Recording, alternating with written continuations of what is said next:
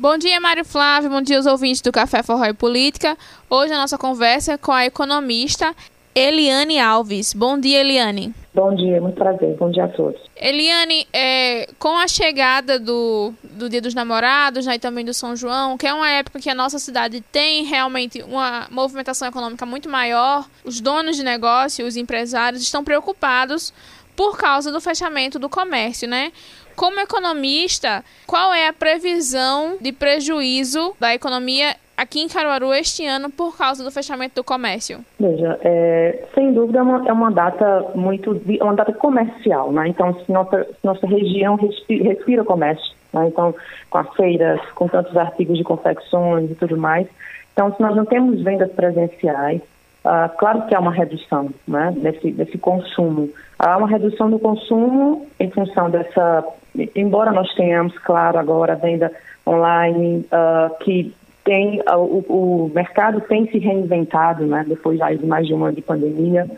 Acredito que esse ano o impacto seja até um pouco menor do que ocorreu ano passado, né? Porque aí já tem um, um histórico, já tem uh, uma certa experiência, né? Passada esse ano é difícil e, mas a gente não consegue quantificar em números né, o, o, o valor desse, dessa redução no faturamento, mas a gente sabe que há uma redução considerável, porque também tem muitas pessoas que estão sem emprego também e que, em virtude dessa, de toda essa falta de segurança, de confiança no mercado, como as coisas vão se comportar nos próximos meses, faz também com que as pessoas tendam até a reduzir né, o valor que iriam gastar, uh, possivelmente, com esses presentes, com essas comemorações.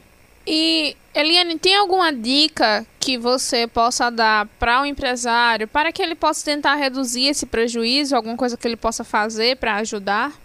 Na verdade, uh, a gente já tem visto muito eles se reinventarem, né? Então, a gente vê muitos combos promocionais, né, a, a entrega gratuita, é, eles têm aumentado os parcelamentos. Então, tudo isso faz com que haja uma, digamos assim, eles estão tentando atrair mais consumidores. Né, dentro do possível. Então, as redes sociais estão aí, eles estão investindo muito nas redes sociais, né, então mostrando esses produtos, é, fazendo com que você se sinta atraído, né, desejando esses produtos. E uh, não há nada muito diferente a ser feito nesse momento. São as ferramentas que temos, né? Se nós não pode ser feita a venda presencial, se as pessoas não podem encher as ruas, né, saindo às compras, como habitualmente acontecia, a gente tem que fazer com o que temos, né? E eles têm feito isso uh, de uma forma, é, no malabarismo, né? Para tentar passar por esse momento difícil, para tentar evitar com que a, a, redução no faturamento seja tão significativa né, e passar por esse momento aguardando né, que nós possamos voltar a um período de menor, restri de menor restrições para voltar a vender melhor, né? É, tem alguma dica para o futuro, assim, o que a gente pode esperar para o futuro é, da economia e para tentar reduzir né, esse impacto futuramente? Na verdade, não tem, é como diz, não tem fórmula mágica, né? É vacina. Então, uh, enquanto nós não tivermos mesmo um quantitativo da população, um grande quantitativo vacinado, que a gente possa voltar a trabalhar, circular, né, com maior, realmente, ou dentro do quase normal, não, a gente acaba tendo essas ondas né, de uh, um pouco mais restritivo e aí volta, abre o comércio, daqui a pouco, infelizmente, a gente vê o número de casos aumentando e aí uma tendência de restrições novamente. Então, não tem outra, eh, não tem, não tem outra saída que não seja a vacinação, né? a vacinação em massa e que isso seja mais acelerado, né? e não nesse, dessa forma amorosa né, que está acontecendo. Então, uh, a gente já teve números positivos agora no primeiro trimestre do PIB, mas para que isso se sustente realmente, a gente tem que ter uma vacinação mais intensa mesmo, para que o mercado como um todo se sinta realmente mais atraído uh, a investir novamente e empregar novamente as pessoas, para que nós possamos voltar a ter a economia aquecida. Muito obrigada, Eliane. É, uma última dúvida só. A questão do PIB, né? Que a gente teve esse. viu esse aumento do PIB. O que esse aumento representa e a gente pode ficar mais esperançoso em relação ao futuro com esse aumento do PIB? Foi o primeiro trimestre, no momento um pouco mais de 1%.